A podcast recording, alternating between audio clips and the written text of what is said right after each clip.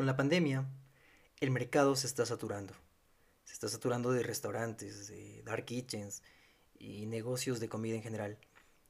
Al haber tantas marcas, cada vez es más difícil encontrar una diferencia. Como hay más competidores, se pierde participación de mercado. Pero por otro lado, hay un abismo enorme entre lo que espera el cliente y lo que le entrega el restaurante. Y a todo esto se necesita más dinero. ¿Quieres más dinero? Empieza creando una cultura de servicio en tu restaurante. Bienvenidos al podcast donde encontrarás todas las herramientas que necesitas para estabilizar y hacer crecer tu restaurante. Hablamos de marketing, Gestión, talento humano y servicio de una forma fácil y práctica. Para que la falta de tiempo y dinero no sean impedimentos en lograr el éxito de tu restaurante. Nosotros somos Freddy, Alex Paco y John. y nos tienes a tu entera disposición. Y arrancamos. Muy bien, y hoy es jueves de servicio. Y les traigo un capítulo que va a cambiar la forma en que te ven tus clientes. Y es que tu restaurante necesita tener una cultura propia. Mi nombre es Freddy Viteri, estás en Air Podcast, el único podcast donde se reúnen asesores internacionales para ayudar a los dueños, gerentes y administradores de restaurantes. Nos basamos en cuatro pilares estratégicos en los negocios de restaurantes que son la administración, el marketing, el talento humano y el servicio. El objetivo es generar acciones específicas con herramientas prácticas para convertir tu restaurante en una marca exitosa. Y sí, la pregunta es, ¿quieres más dinero? Pues empieza creando cultura de servicio en tu restaurante. ¿Por qué? Pues la pandemia ha hecho y sigue disminuyendo el ingreso de las personas eh, en muchas partes del mundo y yo entiendo que tu ciudad no es la excepción. Los clientes aprendieron del año pasado que pueden ahorrar en alimentación. Las generaciones actuales como los millennials y los centennials necesitan más acciones para generar vínculos fuertes, lo que se conoce como engagement, y son más conscientes de problemas del medio ambiente, nutrición y bienestar en general. Vamos a dividir en dos categorías generales a los restaurantes. Por un lado tenemos los QSR, los Quick Service Restaurants, es decir, los restaurantes de servicio rápido. Y por otro tenemos los FSR, que son los Full Service Restaurants, que también se los conoce como restaurantes de mantel largo. Esto es solo de una forma didáctica para entender que la cuestión en ambos tipos de restaurantes que están haciendo y pues hacen malabares para sostenerse todo el año y tienen estrategias diferenciadas y igual a muchos han cerrado ya sean de los unos o de los otros pero ahora vamos a ver que para ambos podemos tener una, una estrategia que les va a ayudar ¿Acaso se trata de hacer las cosas de una forma diferente? Evidentemente hay que primero pensar de forma diferente. Y segundo, es probable que no se requiera hacer cosas diferentes, sino de una mejor forma. Bueno, este trabalenguas que acabo de decir significa que en la mayor parte de los casos se necesita volver a las bases o fortalecer las que se tengan. Recordemos que antes del coronavirus ya se debió haber tenido cuidados extremos con temas de salud alimentaria y de salud de la comida. Entonces, hoy se necesita seguir fortaleciendo esa base, por ejemplo. Definamos entonces primero cuáles son los factores claves del éxito de tu restaurante, es decir, estas cosas que en realidad son las, las bases, los fundamentos, eh, las cosas, las acciones que tú puedes hacer en tu restaurante y que de ellas depende para que mejore o no mejore. Pueden ser, por ejemplo, un factor clave del éxito puede ser el sabor de la comida, o puede ser la rapidez en el servicio, o de pronto un factor clave del éxito puede ser la limpieza. En este caso, ahora lo estamos viviendo en todos los restaurantes, por lo menos los que están sobreviviendo, eh, todo un tema de sanidad con la que se preparan, eh, se sirven o se envían los alimentos. Es de tan solo es el primer paso, pues como lo dije, es probable que la competencia de tu restaurante ya tiene medidos estos factores claves del éxito y está trabajando fuerte para elevarlos. ¿Qué podemos hacer entonces nosotros? Veamos los puntos de contacto con el cliente. Estos puntos nos pueden servir para mejorar la experiencia. Me refiero a estos momentos donde se tiene un contacto con lo que representa tu marca. Eh, para, para citarlos, estos puntos son el número uno cuando el cliente llega o el primer contacto que tiene con tu marca, ya sea físicamente o ya sea porque va a se acerca a tu restaurante para, eh, para recibir, digamos, la comida para llevar, el takeaway. O también el primer contacto con tu cliente es cuando abre una aplicación y te encuentra en alguna plataforma como Uber Eats o cualquiera de las que hay. Ese es el primer punto de contacto con el cliente. Luego es el punto donde el cliente selecciona lo que va a comer. El tercero es el tiempo en el que espera para ser atendido. También el cuarto es el momento en que hace la orden. Otro es el tiempo que espera a que le entreguen la orden. Y finalmente, el momento que está consumiendo los alimentos. Bueno, hay uno más depende.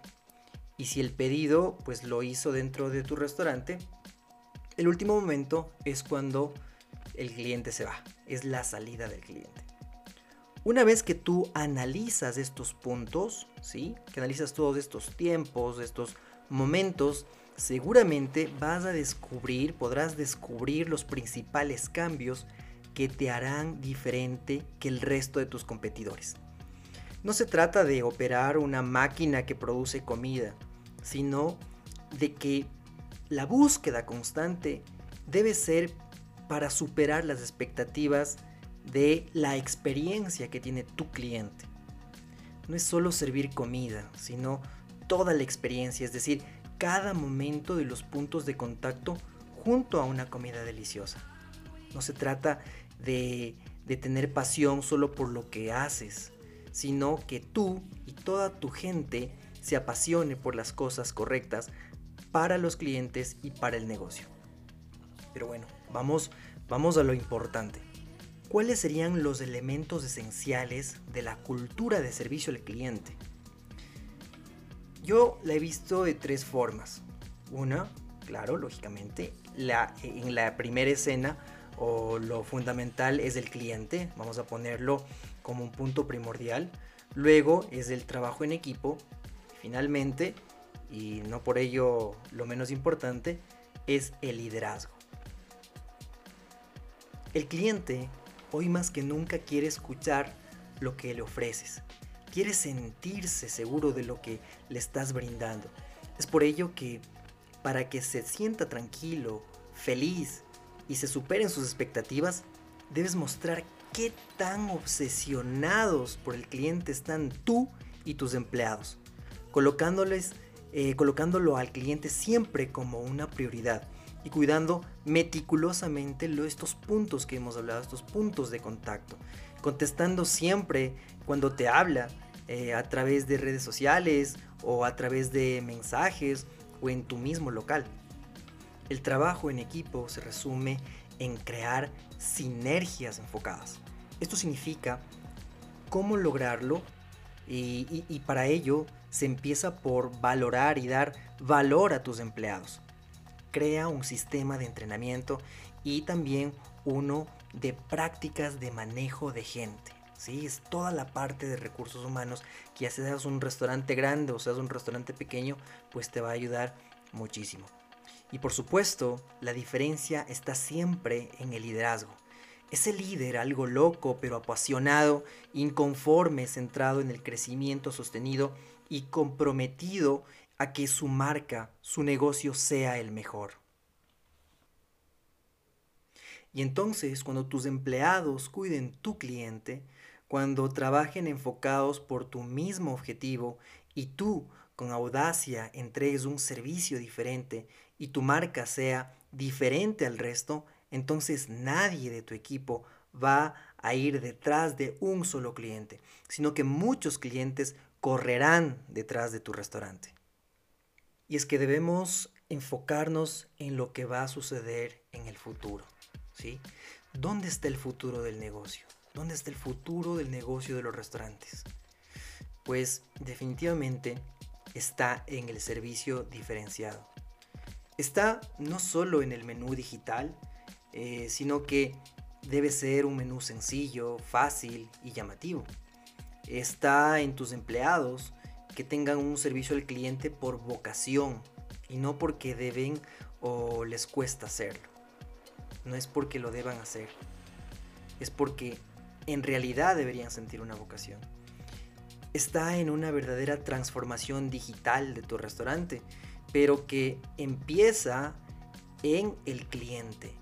Empieza cuando el cliente te pide por diferentes plataformas tecnológicas y atraviesa pues transversalmente a todo el restaurante, a todo el negocio, a toda la marca, a todas las personas. Clientes y empleados. Dos caras, pero una misma moneda. ¿Lo tienes claro hasta aquí? Bueno, si lo tienes claro, entonces ahora sí, ¿cuáles son los objetivos de todo este tema? Pues principalmente podemos ver que son cuatro. El primero es transformar la experiencia del cliente aprovechando la transformación digital que se está integrando en tu restaurante de una forma integral y no solamente como un conjunto de herramientas divorciadas, separadas y no alineadas por un mismo objetivo. Eh, el segundo es mejorar la experiencia de tus empleados en su trabajo. La tercera es tener claro y aprovechar la ventaja competitiva de tu marca. ¿Qué quiere decir esto? Pues es, eh, estamos hablando de la diferencia que te pone en un lugar eh, donde los clientes y tus competidores te ven definitivamente de otra forma. Es lo que se conoce como posicionamiento. Y finalmente, ser sostenible. ¿Qué significa ser sostenible? Que tu restaurante pueda pagar sus deudas, pueda pagar los proveedores, pueda pagar a sus empleados. Tiene que ser sustentable. Eso quiere decir que el restaurante genere ganancias. Y finalmente, pues que sea escalable. Esto quiere decir que la marca crezca con más puntos de venta, con más locales, a otras ciudades, otras geografías, ¿por qué no otros países? Y esto es a largo plazo, pero hay que empezarlo ya. Y se debe empezar por esta cultura de la cual estamos hablando. Pero acá la pregunta es, bueno, está bonito todo lo que, lo que me has dicho Freddy, pero, pero ¿cómo, ¿cómo empezar o cómo implementar una cultura de servicio en tu restaurante sin ser una gran corporación?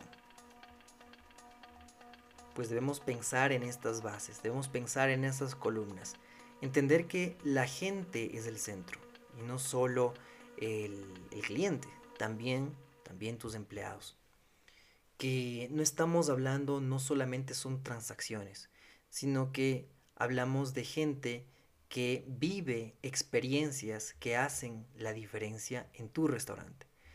Hablamos también de que la formación de tus empleados hace la diferencia, que hay que formar gente con criterio y que saber ser es más importante en principio que saber hacer.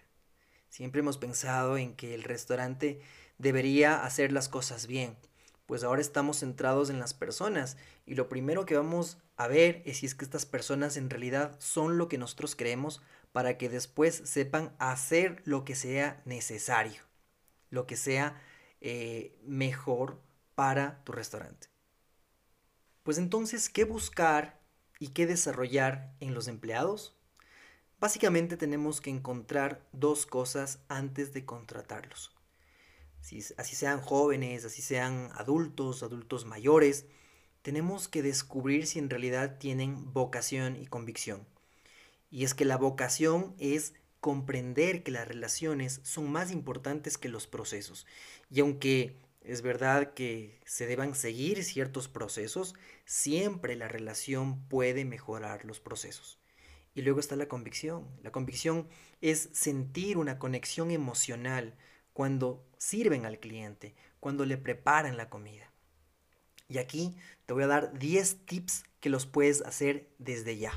Pero ojo, mucho cuidado, porque estas herramientas que te voy a dar, que te voy a brindar, son de cortísimo plazo.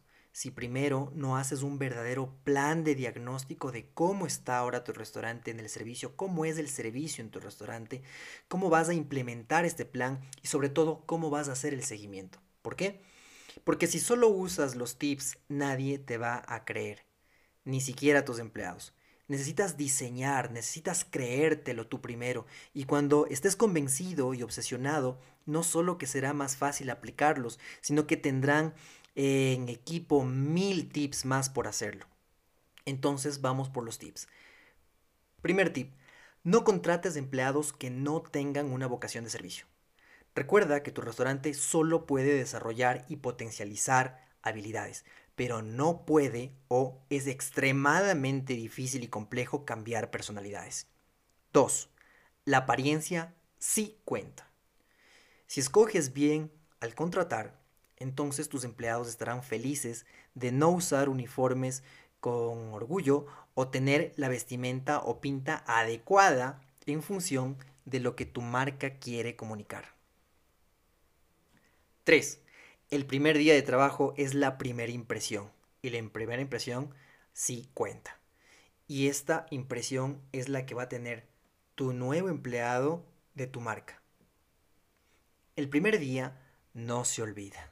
Entonces es necesario desde el día cero que el empleado tenga claro lo que se quiere hacer y de lo que eh, de la importancia que se le va a dar, esta importancia suprema del cliente, pero también que él tenga una experiencia grata. 4. Desarrollo del ser. Da a tus empleados la libertad para que sean ellos mismos, para que sean naturales, originales, que muestren su mejor versión, pero antes realice ejercicios de sentido común, eh, ejercicios de, criterios correctos, eh, de lo que sí se puede hacer, de lo que no se puede hacer pero no seas tan estricto. Salvo con temas que, sean, por ejemplo, de seguridad. Eso ya es otra cosa. Ahora, otro problema podría ser que un cliente eh, se equivocó al ordenar y el empleado decida cambiar su plato. Bueno, ¿hasta qué punto el restaurante sí podría permitirlo? ¿O hasta qué punto puede llegar? Eventualmente esto ayudará mucho a que ellos aprendan a tomar decisiones correctas, lo que significará menos preocupaciones para ti. Y 5. Adapta todo lo que tengas, todo lo que hagas, hazlo digital. Estamos hablando de manuales, procesos, menús, comunicación interna, comunicación externa, seguimiento, etc. Y este fue el capítulo para fomentar la cultura de servicio en tu negocio. Recuerda además que estamos en Instagram como Air Podcast, somos asesores internacionales de restaurantes y contamos con grandes profesionales e invitados de países como España, México, Argentina, Ecuador, Venezuela. Pero todavía no te vayas, todavía falta algo muy importante que son las herramientas. Como no podía ser de otra forma, y lo hemos dicho algunas veces, si no se lo mide, no se lo gestiona. Por lo tanto, si implementas bien la cultura de servicio al cliente o experiencia del cliente, seguramente tus indicadores deben mejorar. mejorar. ¿Cuáles son estos indicadores? Te voy a dar en esta ocasión tres indicadores fundamentales. Número uno, encuestas de satisfacción del cliente. Realízala de forma digital y premia a los clientes que la llenen. Tiene que ser inclusive algo anónimo. No importa eh, quién lo hace, quién te, quién te está diciendo las cosas, pero que sí te esté diciendo lo que su experiencia tal como la está viviendo. Además, otro indicador son las em, encuestas de clima laboral. También es muy importante que si así, sea que tengas dos empleados, que hagas una encuesta para saber cómo se sienten ellos, cómo se sienten tus colaboradores. Si nunca lo has hecho, pues escríbenos y nosotros te podemos guiar. Escríbenos con un mensaje directo en Instagram. Eh, y otro, finalmente podemos ver el incremento en el número de transacciones, que eso es en realidad lo que queremos mejorar con toda esta cultura de servicio al cliente. ¿Cómo lo haces? Bueno, mide cuántas facturas tienes diarias, cuántas tienes al mes y compáralas con el año anterior. Ahora sí, finalmente hagamos un resumen. Eh, hemos hablado de los factores claves del éxito, hemos hablado de los puntos de contacto con el cliente, los elementos esenciales de la cultura de servicio al cliente, dónde está el futuro de tu negocio, cuáles son los objetivos y tips para aplicar ya para mejorar el servicio al cliente. Y si tienes dudas, escríbenos en nuestra cuenta de Instagram que es air.podcast. Espero que empieces a inspirarte e inspirar a todos tus empleados, que enamores a tus clientes y que tu restaurante sea imbatible en sus resultados. Hasta un nuevo episodio. Adiós.